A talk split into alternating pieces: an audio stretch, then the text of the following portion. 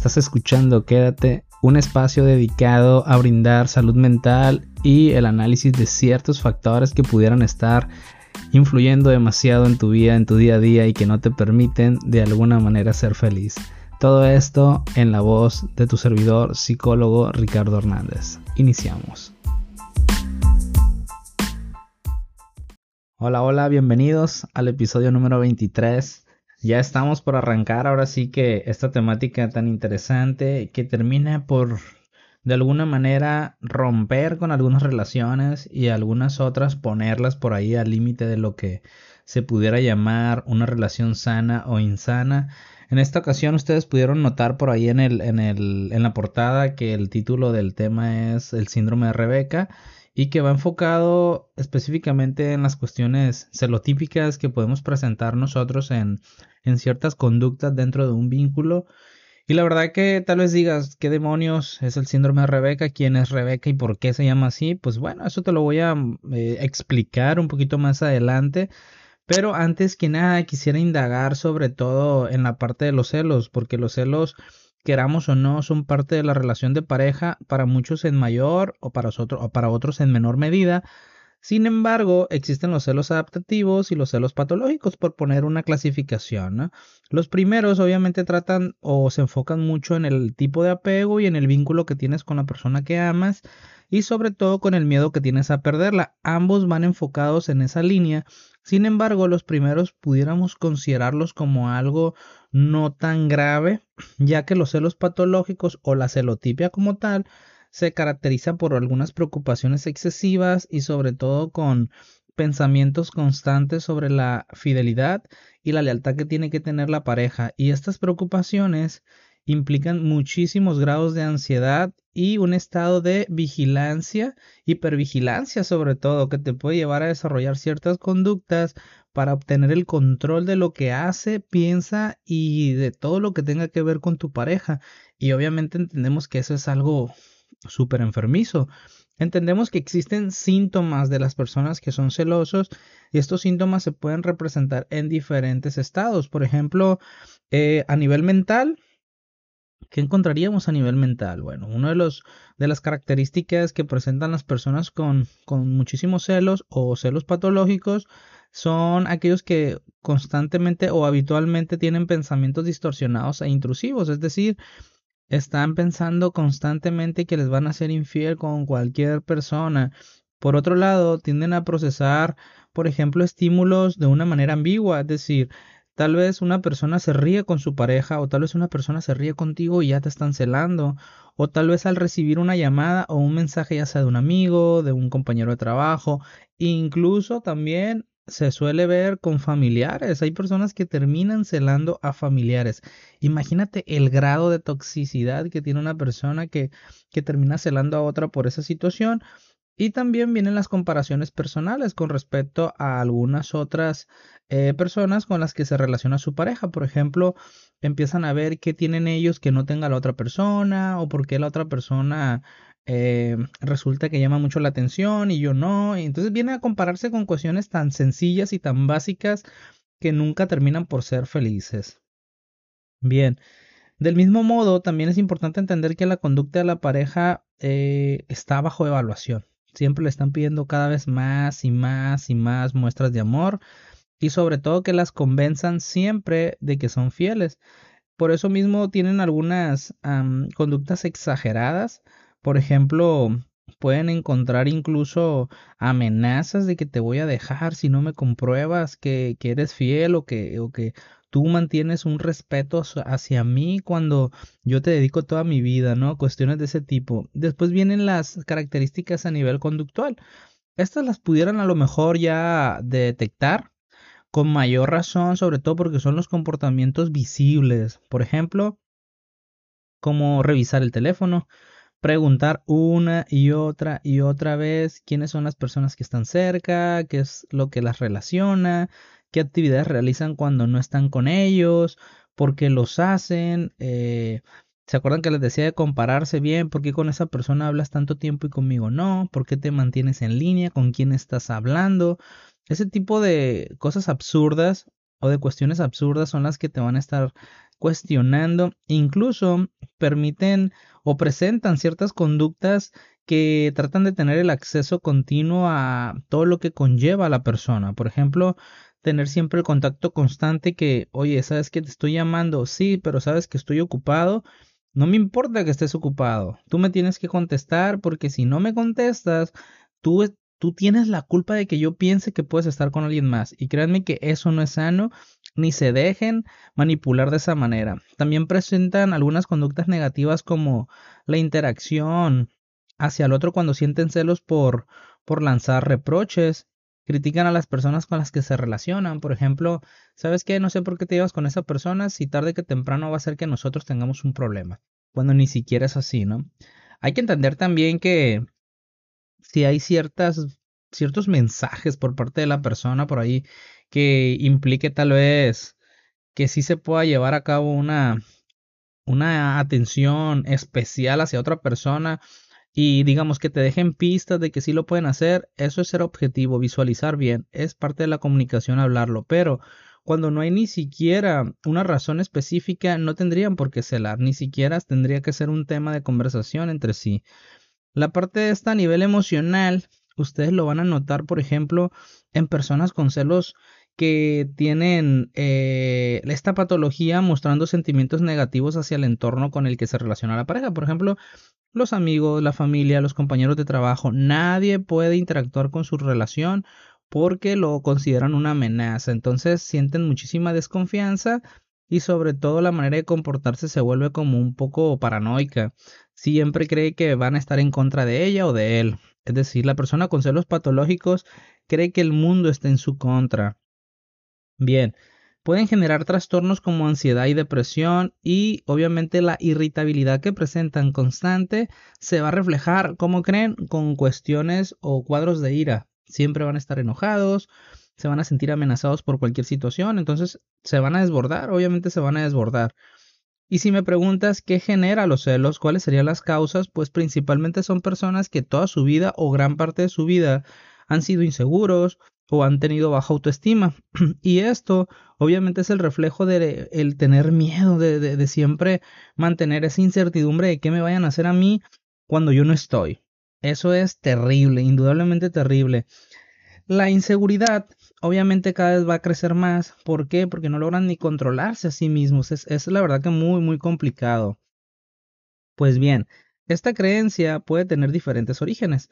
El primero lo encontramos obviamente en la infancia, en la que la persona quizás no tuvo el afecto ni los reconocimientos necesarios para generar una autoestima adecuada. Y otro origen puede ser en experiencias sentimentales traumáticas previas, por ejemplo, que sí le hayan sido infiel y que cree que todo mundo con el que se va a involucrar le va a aplicar la misma dosis. Entonces, no tiene que ser así.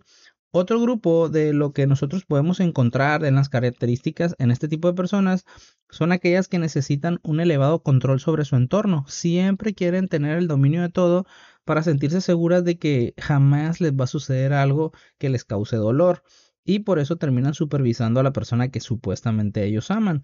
La persona que vive esta situación también tiene una alta intolerancia a la incertidumbre. Obviamente no quieren vivir con ansiedad, obviamente no quieren pensar en lo que puede suceder cuando no están, quieren abarcar todo, sí, incluso muchas veces van a lugares donde no quieren ir por el simple hecho de supervisar qué es lo que está pasando ahí, ¿no? Por decir, tienes una reunión con amigos y quieres estar ahí presente para saber qué pasa. Pero ven, son personas preocupadas también por la imagen social, es decir, qué piensan de ellos. Por lo tanto, tratan de prevenir infidelidades, según ellos, evitar esto, sin convertirse, por supuesto, en el centro de, atención. Es decir, tratan de hacer em, ciertos comportamientos de manera agresiva sin que las otras personas se den cuenta porque obviamente cómo se van a dar a conocer que yo soy celoso o ella es celosa y cómo voy a quedar. O sea, cómo me vas a dejar a mí con tu círculo, ¿no? Entonces entender que esto es como un entorno, un ciclo vicioso donde la baja autoestima te va a llevar a la dificultad para tener relaciones para vincularte de una manera sana. Esto obviamente se va a reflejar en frustraciones y por supuesto va a generar distancia emocional con quien estés. Esto no hay de que uno lo puede soportar u otro. Esto es distancia plena. Después vienen cuadros psicológicos como la ansiedad, la depresión, y ocasionalmente vas a estar generando mayor, mayor inseguridad en todos los aspectos. Y repetimos el ciclo, baja autoestima, dificultades, va a ir de la mano uno que otro. ¿Y cuáles serían las consecuencias? Pues obviamente eh, el sufrimiento. La persona que vive bajo eh, los celos obviamente tiene un sufrimiento terrible y esto no le permite vivir plenamente ni con ninguna persona, ni con una ni con otra persona, sobre todo por el mantener siempre las dudas. Las consecuencias a nivel personal pueden ser incluso los trastornos de ansiedad, depresión y encontrarás, por ejemplo, de alguna u otra forma eh, que te van a rechazar te van a rechazar porque nadie va a querer estar cerca de alguien que termina siendo celoso o celosa. Y esto lo puedes ver tú no solo en las relaciones de pareja, los ves también con amigos que son invasivos, amigos que de repente te llegan a tu casa de la nada, amigos que te quieren hacer parte de todo lo que implica en su vida. Y a veces tú no quieres ser parte de ciertas cosas y pues está bien, es válido. Y estas personas quieren que abarques todo, totalmente todo, así eh, las cuestiones familiares, las cuestiones profesionales y puede ser parte de una bonita amistad, sin embargo, pues también implica tiempo y tienes una vida, entonces no tienes que estar siempre ahí encima. Y bien, ya que vimos lo que son los celos, cuáles serían los celos patológicos, los celos ah, adaptativos, encontramos que dentro de este tipo de mm, patología se encuentra el síndrome de Rebeca o lo que nosotros llamamos los celos retrospectivos. Hay síndromes ante los que debemos estar alertas por si llegan a aparecer y obviamente para ponerles ese remedio y este es uno de ellos. El síndrome de Rebeca, créeme que es uno de ellos y te voy a explicar por qué. Las relaciones a veces pueden ser complicadas, aunque a veces somos nosotros los que parece que saboteamos o intentamos complicar las cosas más sencillas. Sea como sea, lo cierto es que pueden ser origen de algunos problemas que nos afecten ya sea a nivel emocional o a nivel psicológico, ¿de acuerdo? Por lo que con frecuencia a veces hay que, hay que pedir ayuda, porque no podemos controlar ciertos factores que nos rebasan. Entonces, en este caso, el síndrome de Rebeca, ¿a qué se refiere? Bueno, este hace referencia a los celos que siente una persona por las parejas o las relaciones que estuvieron en un pasado con la pareja que tienen hoy en día. Por ejemplo, tú celas a los ex de la persona con la que estás o te llevas comparando tus comportamientos, tu físico, tu forma de ser, tu relación con todo lo que vivió la persona con la que estás ahorita con sus anteriores parejas. Por ejemplo, aquí esto viene de una historia eh, que estuvo, vaya, en un libro, por ejemplo, que se llamaba así, creo, Rebeca, de Alfred Hitchcock, si no me equivoco. Y entonces eh, consistía algo así en que el, la persona, el personaje principal, que era un hombre, había enviudado, o sea, ya había muerto su esposa. Sin embargo, la relación nueva, la persona con la que tenía una relación nueva, la mujer esta eh, que vivía los celos o el síndrome de Rebeca, eh, iba enfocado a que siempre se lava todo lo que ha vivido el hombre con su anterior pareja. Se sentía insegura, se comparaba, se, encontraba de alguna manera siempre muy, muy invasiva en todo lo que pasaba respecto a la relación que tenía en este momento y pues eso se volvía insostenible, ¿no? Entonces los celos e inseguridades se presentaban una y otra y otra vez sin importar que la ex de su actual pareja estaba muerta. Entonces, obviamente aquí en esta historia de amor, supuestamente, se representaban muchísimo los celos. ¿Por qué? Porque eran ideologías y pensamientos que se generaba la persona incluso con alguien que ya no está. Y eso pasa lo más ¿cómo decirlo? Muy común, es decir, es muy constante hoy en día, aunque muchas personas lo nieguen, se comparan con anteriores parejas de su novio, su esposo, su novia, su esposa, y no lo dicen, ahí lo van guardando, pero generalmente sí les provoca ciertos comportamientos que los van desgastando. Entonces aquí viene eh, esta parte del carácter, carácter retrospectivo, es decir, yo me estoy sintiendo tan celoso por hechos que fueron en un pasado incluso cercano o lejano y que por supuesto no está en el presente y que se convierte en un problema tan grande cuando yo no puedo vivir sin tener que compararme con todo. Y esto no solamente es a nivel físico, a nivel mental, a nivel emocional y sobre todo también a nivel sexual. muchas de estas personas que viven este síndrome viven comparándose de esa manera. Con la otra persona gozabas más, con la otra persona tenías orgasmos, con la otra persona qué posiciones utilizabas y así se va desarrollando un problema cada vez más grande. Pues bien, además de lo enfermizo que puede ser esto, puede adoptar conductas persecutorias, es decir, en este caso, si la persona no ha muerto, muchas veces quien vive este tipo de síndrome se vuelve pues una persona que, que por ahí empieza a indagar sobre los ex de su pareja para averiguar más sobre ellos, para asegurarse que todavía no se están viendo, para investigar sus perfiles en las redes sociales, para influir en las interacciones sociales de la pareja, sobre todo para tener el control.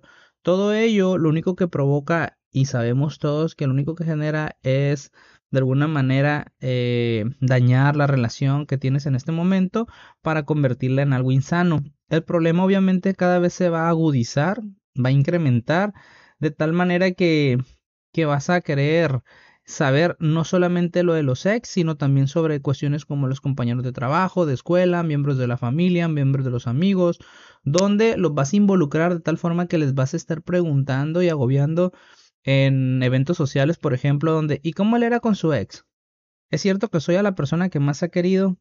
¿Es verdad que yo soy importante, tan importante que ya no se acuerda de personas anteriores? O a quienes les toma confianza les empieza a preguntar ¿y cómo él era antes?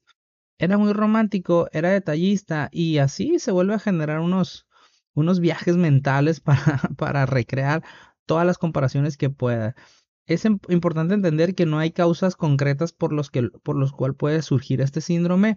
Sin embargo, pueden haber circunstancias que lo provoquen. Por ejemplo, precisamente las personas que no tienen un autoconcepto sano, así como cuando también hay parejas que constantemente les están hablando de las relaciones pasadas.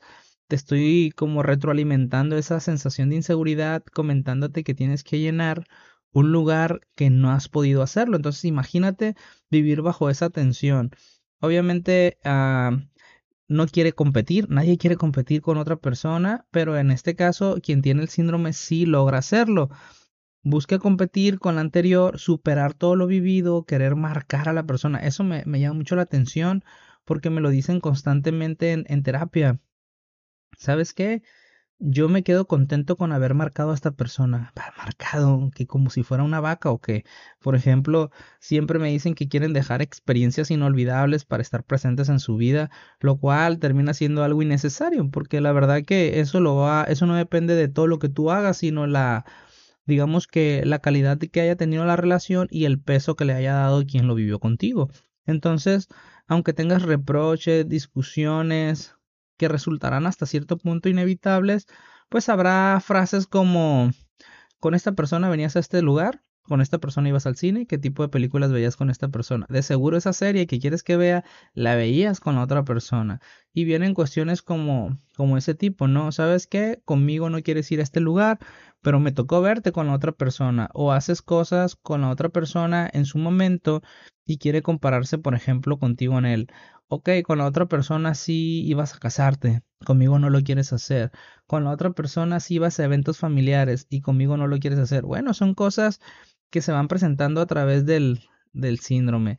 ¿Y qué tienen que hacer las personas con, que están viviendo esto? ¿Qué tienen que hacer? La verdad que eh, hay una diversidad de cosas que pudieran llevar a cabo, pero antes de llegar a ese punto, pues también entender que que no puedes estar controlando todo lo que pueda tener la persona con la, con la cual estás saliendo, con la cual estás decidiendo eh, llevar a cabo un, vínculo emocional. La verdad que el desgaste cada vez va a ser más grande y tú te vas a consumir progresivamente.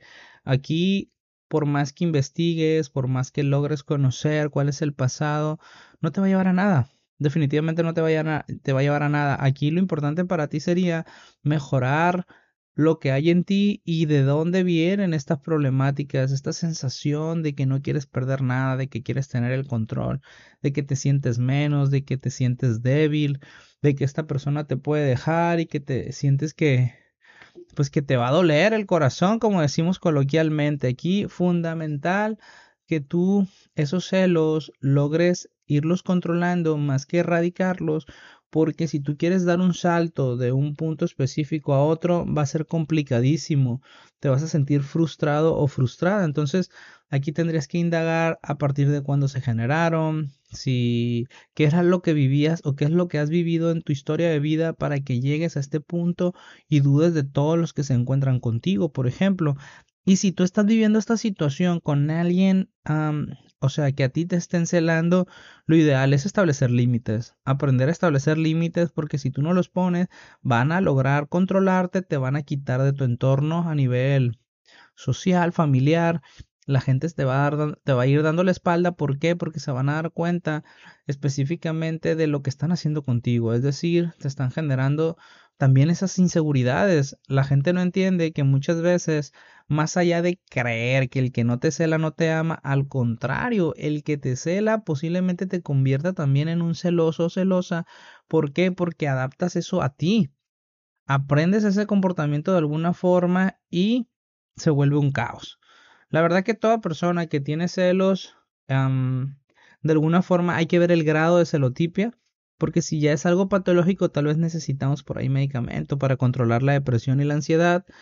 Obviamente esto te lo daría un psiquiatra, pero sería fundamental un proceso psicoterapéutico. Para que para que aprendas a reconectarte contigo y sobre todo también para que aprendas a vincularte con las personas sin creer que son de tu posesión, sin creer que tú los tú los tienes para ti y que nunca va a cambiar eso o que no tiene que cambiar y tampoco puedes ir viviendo con el miedo al abandono ni con el miedo a que te cambien por otra persona mejor que tú, porque si esa persona está contigo, obviamente es por lo que tú eres más allá de cualquier otra cosa.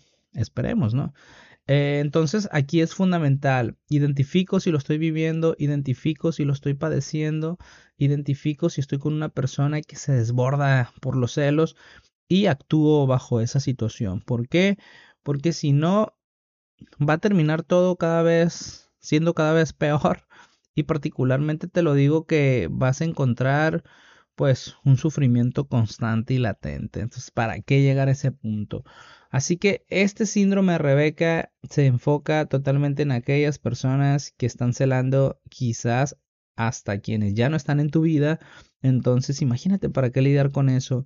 Y los celos obviamente van ligados no tanto con la cantidad de amor que tengas por otra persona, sino con la cantidad de amor que careces hacia ti mismo. Porque entre menos amor te tengas a ti, siempre vas a tener el miedo a que te puedan llegar a cambiar.